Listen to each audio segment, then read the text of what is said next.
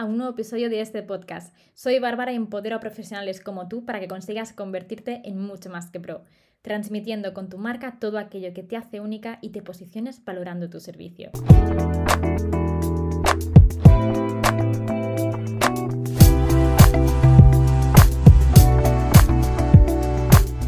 Enamórate por fin de tu marca y comienza a atraer a los clientes que te mereces.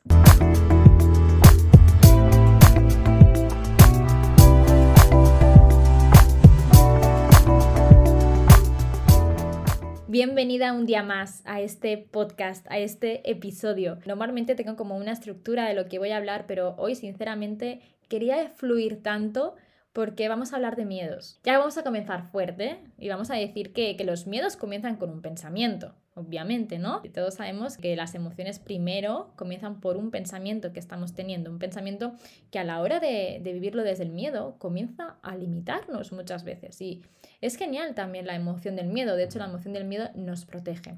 Pero tenemos que, que comenzar a hacer esta parte de gestión emocional y entender que el miedo realmente te va a proteger ante la supervivencia. Por lo tanto, en algo como lo que vamos a hablar hoy, de ese miedo a salir en la cámara, tenemos que preguntarnos y entender que este miedo que estamos teniendo nos está acercando a nuestro objetivo o nos está alejando de nuestro objetivo. En este caso creo que estamos de acuerdo en que este miedo puede ser que nos esté alejando de nuestro objetivo. Y es que como ya te comentaba la semana pasada, una de las partes más importantes de tu marca personal es la visibilidad. Y hoy en día, si no tiene visibilidad tu marca personal, te va a costar muchísimo más llegar a, las personas. ¿Debe significar esto que obligatoriamente tienes que aparecer en cámara y grabar vídeos? No, no es obligatorio, claro que no. Pero quiero que lo pienses desde otra perspectiva. Y es que vamos a hablar de comunicación.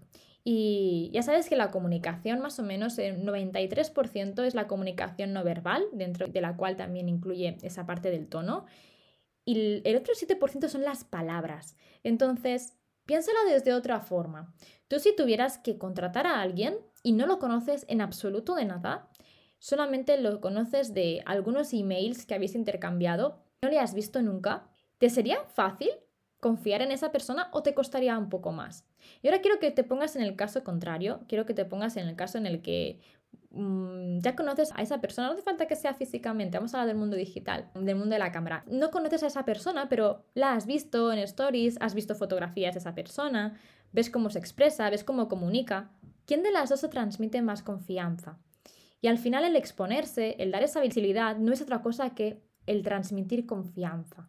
Imagínate también que estás eh, en esta aplicación, ¿no? En el Tinder. Imagínate una persona que no tiene fotos casi suyas, mm, solo tiene una fotografía y no tiene casi fotografías suyas. Y encima la fotografía que, que tiene es como que se ve borrosa y no se le ve muy bien. Y luego otra persona pues que tiene de todo, hasta un vídeo saludando. Bueno, pues todo es comunicación, todo es comunicación. Entonces, ¿es obligatorio aparecer en cámara? No, claro que no es obligatorio, pero tienes que tener en cuenta que si te expones, vas a dar más confianza a la persona que te está viendo, a la persona que te está siguiendo.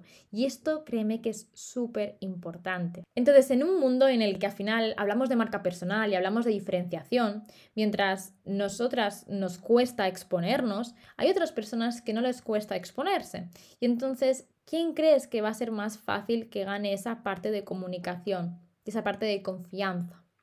Bueno, te he de contar una anécdota llegados a este punto y es que a las alumnas del programa, el programa de mentoring, yo les pongo mi vídeo, yo les pongo mi, mi, parte oscura, ¿no? Como aquel que dice, yo, bueno, comencé en YouTube creo que en el año 2014 o 2015, comencé a, subir los vídeos, ahora mismo no están, están en oculto para, para no despistar porque eran todos de maquillaje y moda, entonces no, quiero despistar en YouTube, pero pongo el vídeo para que ellas vean cómo yo también mm, tenía miedo, tenía vergüenza. De hecho, el primer vídeo que yo subí no salía yo ni salía mi voz, salía yo maquillando, solamente se me veían las manos y habían subtítulos. O sea, imagínate la vergüenza y el miedo que me daba salir en cámara, que no, no hablaba ni yo, hablaban subtítulos eh, a la hora de grabar el vídeo. Luego, en la siguiente parte, comencé a poner una voz en off y luego ya comencé a salir en cámara. Cuando yo comencé a salir en cámara y fue mi primer vídeo, yo estaba muerta de la vergüenza, o sea, yo estaba acostumbrada a dar clases, llevo desde los 19 años formando a profesionales y estaba acostumbrada a dar clases. Había estado en pabellones haciendo conferencias, haciendo seminarios, en ferias de cosmética también hablando de péptidos biomiméticos a médicos en Rusia igual, o sea, estaba acostumbradísima a hablar en público y yo estaba en mi salsa. O sea, cuando hablo en público estoy en mi salsa porque es en lo que fluyo. Me encanta, eh, me encanta charlar y me encanta hablar. Pero cuando tenía una cámara delante me cortaba muchísimo, me daba muchísima vergüenza. Y mi primer vídeo, hablando yo, hablo súper bajito, muy poco a poco, la voz me tiembla.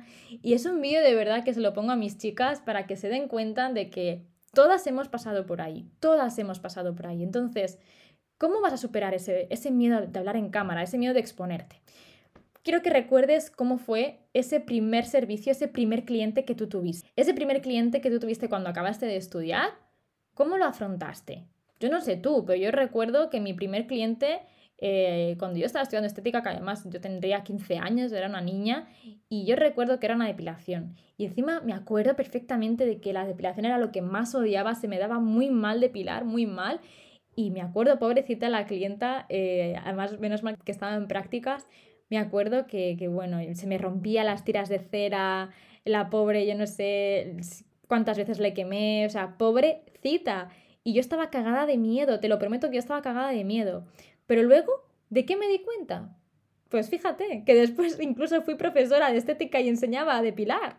Entonces, ¿qué te enseña esto? Te enseña de que todo a lo que no te has enfrentado antes, da miedo. Todo lo que no te has enfrentado antes siempre da miedo, da esa parte de inseguridad, pero es importante que recuerdes cómo fue tu primer cliente, que recuerdes cómo fue esa primera experiencia y que te veas ahora en perspectiva.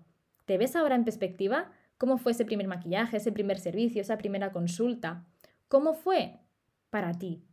Estoy segura de que ahora lo llevas por la mano y no te cuesta en absoluto. Pues al final lo que diferencia y lo que te diferencia entre la inseguridad y la seguridad son las herramientas que tienes para enfrentarte a eso.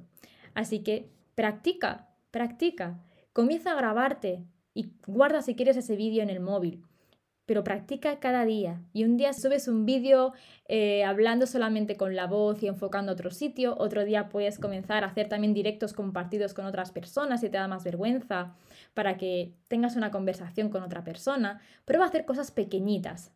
Cuando tú pruebas a hacer esas cosas pequeñitas, luego estás ya más ese gran momento, por así decirlo. Recuerda cómo comencé yo, con subtítulos, con voz en off, con un vídeo hablando súper bajito y luego ya me da igual, aparezco en historias hasta con pijama, me da lo mismo. Así que a partir de ahora, comienza por cosas pequeñitas, piensa en qué vas a hacer de forma pequeñita hoy mismo, qué vas a hacer hoy mismo de forma pequeñita para que consigas exponerte y que al final consigas ganar la confianza de tu cliente, que ese es el objetivo. Deseo que te haya gustado mucho este podcast, te espero en los comentarios del blog para que me cuentes cómo te sientes tú respecto a la cámara y que podamos hablar sobre ello.